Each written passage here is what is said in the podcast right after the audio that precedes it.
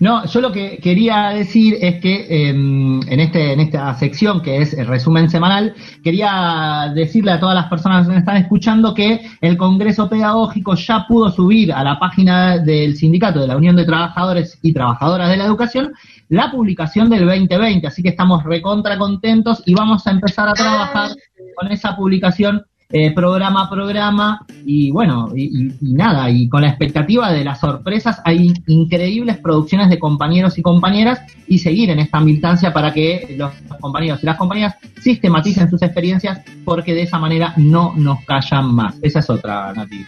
Oh, pero hoy, está, hoy tenemos, podríamos hacer un pergamino ya, digamos. Es más, yo quisiera hacer una remera. ¿Viste que ahora se usa ese tipo de, de, formato que ponen todas las palabras? No me acuerdo cómo se llama, chicos, tengo un problema. Torbellino se llama. Tipo torbellino, de palabras. Pero que le hacen como un. Es más, yo hice una carátula. Es una nube de palabras. Así tendríamos que hacer. las frases de López que van a quedar para la historia. Entonces, eh, ya ponemos. la remera. Totalmente, hacemos remera, hacemos pin, hacemos todo. Hacemos todo. Este, bueno, eh, este es el momento de Torbellino, quiero entender que lo volvimos a rellamar como resumen de noticias. Claro, para que sea un poco más serio. ¿Sí? Creo que eso nos la llevamos a marzo igual, chicos. Eso, eso nos está costando un poco, pero bueno. Esta le, le ponemos onda lo que demuestra es que eh, los docentes y las docentes tenemos un, una un cierto grado de empoderamiento a la hora de pensar, reflexionar y estar eh, construyendo estas ideas y por eso hoy Eva quería compartir con nosotros y con nosotras eh, la lectura de unos libros que ella había tomado la decisión de elegir por algunas circunstancias que no va a contar y así que Eva, todo tuyo este momentito eh, para que les cuentes. Hacemos como una fusión de resumen semanal con segmento de cultura, todo suyo. Ah, claro, nos queda así. Bueno, no, no es mío solo porque... Pero bueno, eh, con, con la aproximándonos al Día de la Memoria y con todo lo que estuvimos haciendo que tuvo que ver con plantar memoria, eh, también estuvo, estuvo circulando en muchos grupos, en las redes sociales, eh, eh, muchos libros. Y bueno, saben que siempre nosotros en las escuelas trabajamos fuertemente con la literatura, que nos dan pie por ahí a hablar de, de, diversos temas. Y, y sobre todo eh, para la memoria nosotros trabajamos en inicial y bueno, en primaria también lo contarán ustedes, con los cuentos prohibidos. Sabemos que la palabra eh, fue algo que eh, fue un arma, como decimos, para, este, para, para quienes fueron perseguidos y perseguidas. Y bueno, la dictadura supo a dónde apuntar y una, una de las uno de de los espacios en, donde hizo foco fue eh, en, la en la literatura y en los libros. Y bueno, nosotros trabajamos siempre em, la memoria a partir de estos cuentos y yo empecé a indagar desde hace un tiempo también la literatura que em, hace memoria, porque a mí me remite, yo ya conté acá en el programa que mi papá fue preso político y justamente la palabra eh, en un montón de, formas estaba vedada. Eh, pero bueno, yo tenía a mi papá preso, mi papá nos mandaba cartas y muchas veces intentaba ahí en esas cartas escribir, escribir, nos mandaba cuentos. Cuando se podía dibujaba, cuando no se podía no. Eh, Así que para mí es como eh, la palabra y los relatos tienen como un, peso muy fuerte en ese momento para mantener la memoria. Eh, entonces, bueno, yo siempre estoy como explorando con, libros que empiezan a, contar y hablar acerca también de aquella época. Eh, y encontré dos libros que uno, me, Nati me dijo que ya lo conocía, este, que es El mar y la serpiente de Paula Bombara, que me dieron ganas de leer. Eh, que a veces por ahí me dicen, pero esos libros son infantil, juvenil. Bueno, yo leo todo. Primero porque somos docentes y segundo, porque la, la literatura no, no, debería estar clasificada por edad. Pero bueno, eh, El mar y la serpiente de Paula Bombara resultó una historia muy interesante también porque lo que aparece es el tema de las voces, de la voz que cuenta la historia. Y en este caso la voz es de una nena, la protagonista, que está atravesada por eh, esta historia, eh, su papá, no quiero, no quiero spoilear como dicen los chicos, pero bueno, un poquito sí. Está eh, bien, porque así también hace que la otra o el otro se quiera comprar el libro, quiera leerlo. Bien. no bueno, es, es una nena. no cuento el final. No cuento el final. No, pero bueno, es una nena que le pone voz al relato al comienzo, uno empieza como a escuchar la historia de lo que fue pasando desde su voz. A mí me resonaba mucho, me parecía que estaba escuchando a alumnos y alumnas, me imaginaba una nena de nivel inicial. ¿Y qué pasa después? Pasa que de repente la historia la empieza a contar otra voz, no es la voz de otra persona, es la voz de esa misma nena que ya no es una nena chiquita, es una adolescente. Muy bien, hasta ahí, hasta ahí, hasta ahí, ya está, listo. El que quiere saber más, que se compre que lo compre. No, pero lo, lo, que quería, lo, lo que a mí me, me, como que me movilizó, es que a mí me pasa a veces, porque cuando mi papá se lo llevaron yo tenía dos años y medio. Entonces a veces nos pasa, mi hermana era bebé, nos pasa que empezamos a, preguntarnos o acordarnos cosas y a veces empezamos a hablar con mi mamá y hay cosas que nos acordamos y hay cosas que no. Y hay cosas que mi mamá nos dice que fueron de una manera y nosotros la recordamos de otra. Bueno, esta historia tiene un poco que ver con eso, con esa memoria que queda, esa palabra que se da en, su presente y que cuando pasa el tiempo se va reconstruyendo o resignificando. Así que bueno, lo recomiendo, si, me permiten que me tome el atrevimiento de recomendar. Pues claro. Paula Bombara escribe, a Paula Bombara aparte hay que leer todo lo que se pueda porque escribe hermoso. El otro libro que encontré se llama Los que volvieron y es de Margara Aberbach que es una escritora, la sigo yo por Facebook también, a las escritoras. la vamos a seguir.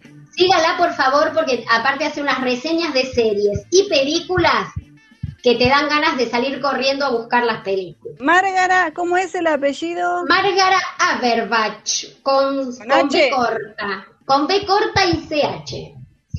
Bueno, y la historia de Márgara es muy linda porque ella se plantea contar a partir de algo que sucedió en Santa Fe, que es un grupo de alumnos de un secundario, alumnos y alumnas que eh, se plantean con una profe eh, investigar porque en el cementerio del pueblo hay un hay dos tumbas NN.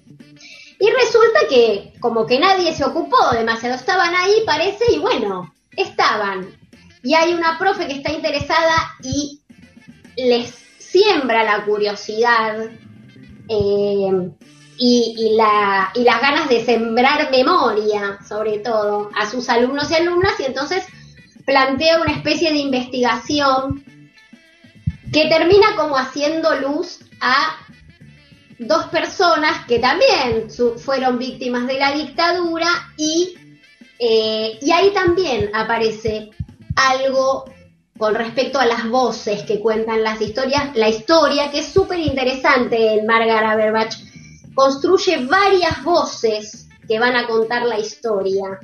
Lo que a veces para, para los profes de literatura es eh, los narradores, el narrador.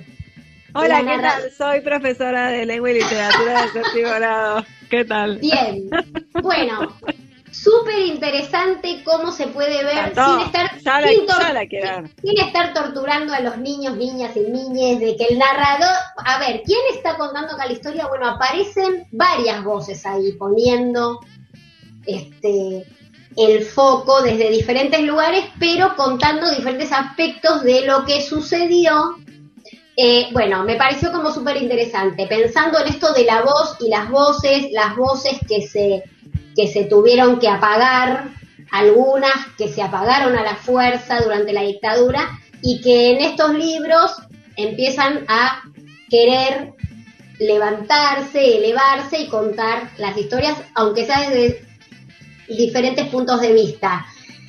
A veces se habla de la verosimilitud, ¿no? En el, en el que narra, el que cuenta la historia. Bueno, no sé, eh, yo creo que un poquito de cada voz va, va a poder brindarle la verosimilitud a la historia.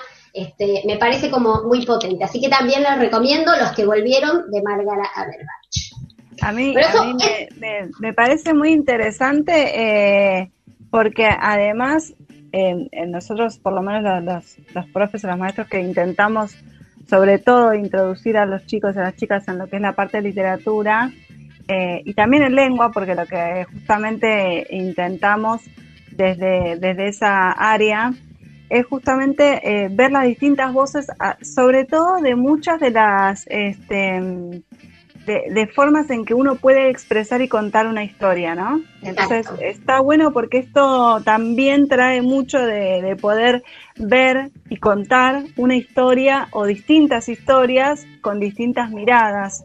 Nosotros en, eh, por lo menos yo mientras estuve en séptimo grado trabajé mucho con el con este, el diario de Ana Frank, donde justamente es un adolescente que cuenta justamente un holocausto desde una mirada, desde una niña eh, y viendo desde, desde otro lugar eh, lo que pasaba. Y a pesar de eso era una, una chica que tenía una madurez y una inteligencia superlativa este, pero más allá de eso, me parece que está bueno esto, de poder buscar otros textos, otras miradas de, historias que sabemos que pasaron y que haya distintas miradas, ¿no?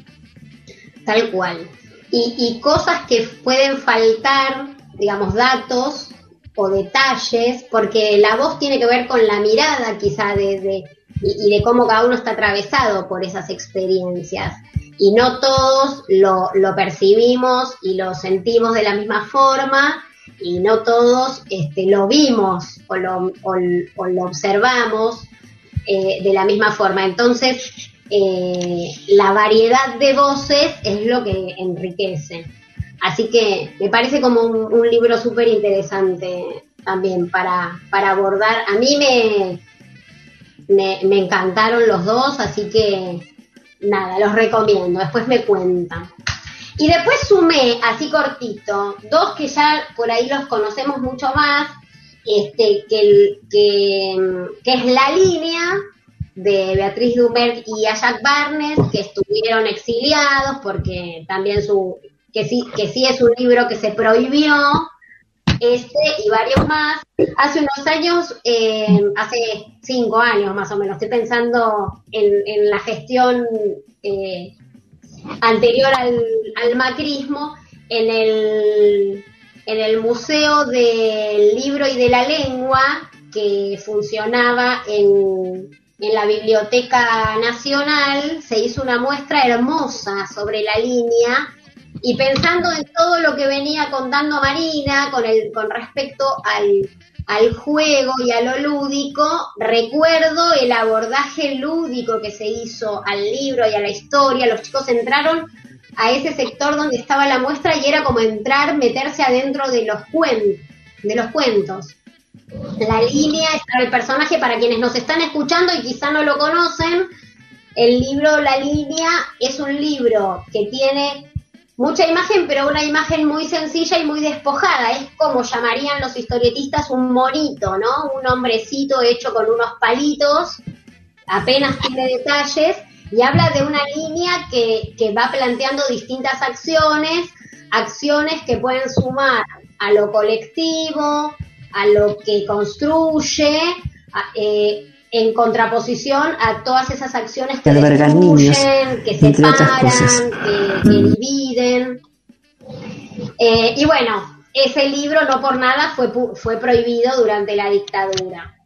Y el otro libro que yo sumo a este, para continuar, es uno que se llama Mañana viene mi tío, que es nuevo, no, no es de, del, del periodo de la dictadura, este, es nuevo, sí, sí, Es nuevo, claro. Es de 2011 y tiene una ilustración ¿Es de brocha ese? No, de Pantana, es de un uruguayo. no sé por qué pensé que era de brocha. Tiene un trazo así similar, a propósito, es como un homenaje. Mm. Eh, y por un lado homenajea desde el dibujo, pero tiene un poco más de texto y sí hay una voz en la línea, volviendo al tema de la voz, hay una oh, voz semestre 2020 eh, que es el eh, eh, una voz que cuenta sobre ese hombrecito y la línea. En este caso, en Mañana viene mi tío, la voz es la voz del protagonista que está esperando a ese tío que al final no volvió. Eh, así que, como dice el propio autor, hay libros que son como una excusa para población? plantear una conversación o un tema que disparan eh, el intercambio entre quienes lo hayan leído. Así que bueno, es de, editor, de los libros del Eclipse, igual que la línea, así que si, si también quieren ir a buscarlo, los, los las les oyentes, eh, acá estamos eh, animándonos a hacer recomendaciones literarias. Pero Muy bien. qué nivel. Qué nivel, qué nivel. Y aparte pensando en por qué, en por qué se prohibió la línea, ¿no? Leer un poquito el final, ¿no? Que bueno, se espolea, pero bueno, es Vox Populi de línea. Un poquito, sí, ya.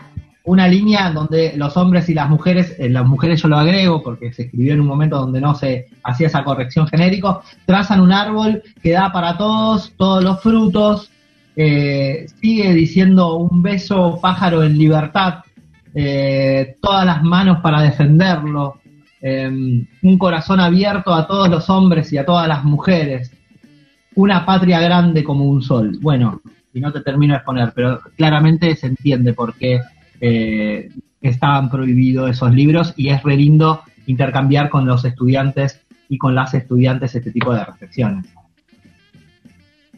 Así es. Totalmente, totalmente. Bueno, estamos para irnos, ¿no? Sí, creo que sí.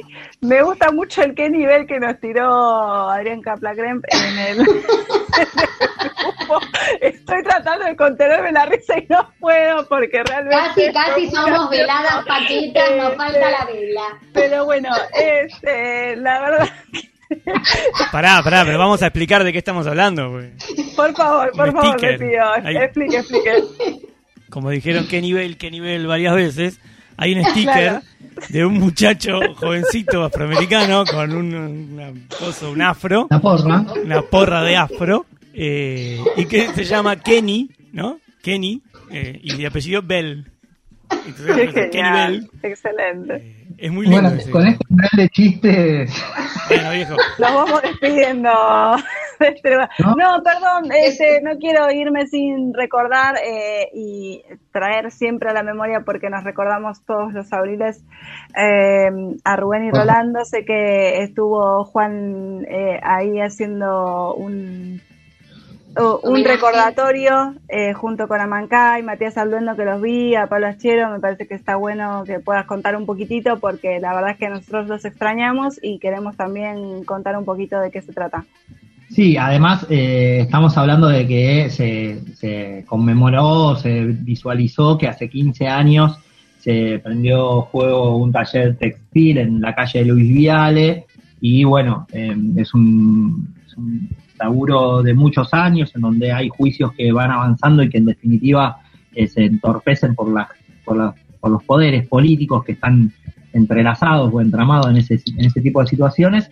Y bueno, nada, también recordando el, que a Rodrigo y a Rolando, estudiantes de la escuela número 4 del Distrito 12, que también estuvieron presentes. Eh, nada, en este sentido, ¿no? De recordar y compartir estas visualizaciones porque la única forma siempre teniéndolos en la memoria y recordándolos cada vez que podamos, así que también estuvimos ahí presentando el material de violencia institucional, que fue un emergente que surgió a través de, bueno, qué hacemos en la escuela con este tipo de casos, cómo visualizamos, que es una problemática muy compleja y que nada, tiene todas sus variantes, así que nada, estuvimos ahí en los 15 años del taller de Luis Viale recordando y quiero mandarle un saludo a Lourdes, que es una, eh, una sobreviviente de ese incendio que que nada, estuvo muchos años sin, sin poder hablar y que por suerte ahora está pudiendo contar lo que pasó. Bueno, muy emotivo y, y nada, eso. También eh, recordar a Fuente Alba.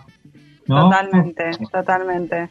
Ayer se cumplieron 14 años del asesinato eh, de Carlos Fuente Alba. Seguimos exigiendo eh, justicia completa porque no tenemos todavía eh, ningún este si bien hay responsable, eh, responsable Sovich todavía sigue libre y sigue participando de un montón de, de listas y de, de, formas de seguir estando en la política. Una persona que mandó a matar maestros que en este caso falleció Carlos Fuente Alba pero no fue el único que tuvo heridas y que realmente pasó muy mal eh, ese momento. Y allá lo recordamos con Sandra, su compañera, con Sonia Leso, eh, con los compañeros de, Aten y con Peteco Carvajal que también cantó una canción, cantó varias canciones muy lindas, este, así que me parece que, que, está bueno poder recordar también a personas que pasaron por, por nuestra historia docente, argentina, maestros y maestras, me parece que somos parte de esto y para eso también estamos en la escuela pública. Así que bueno, nos despedimos para el lunes que viene. Los abrazo fuerte y nos vemos. Muy bien, hasta la semana que viene. Hasta el lunes.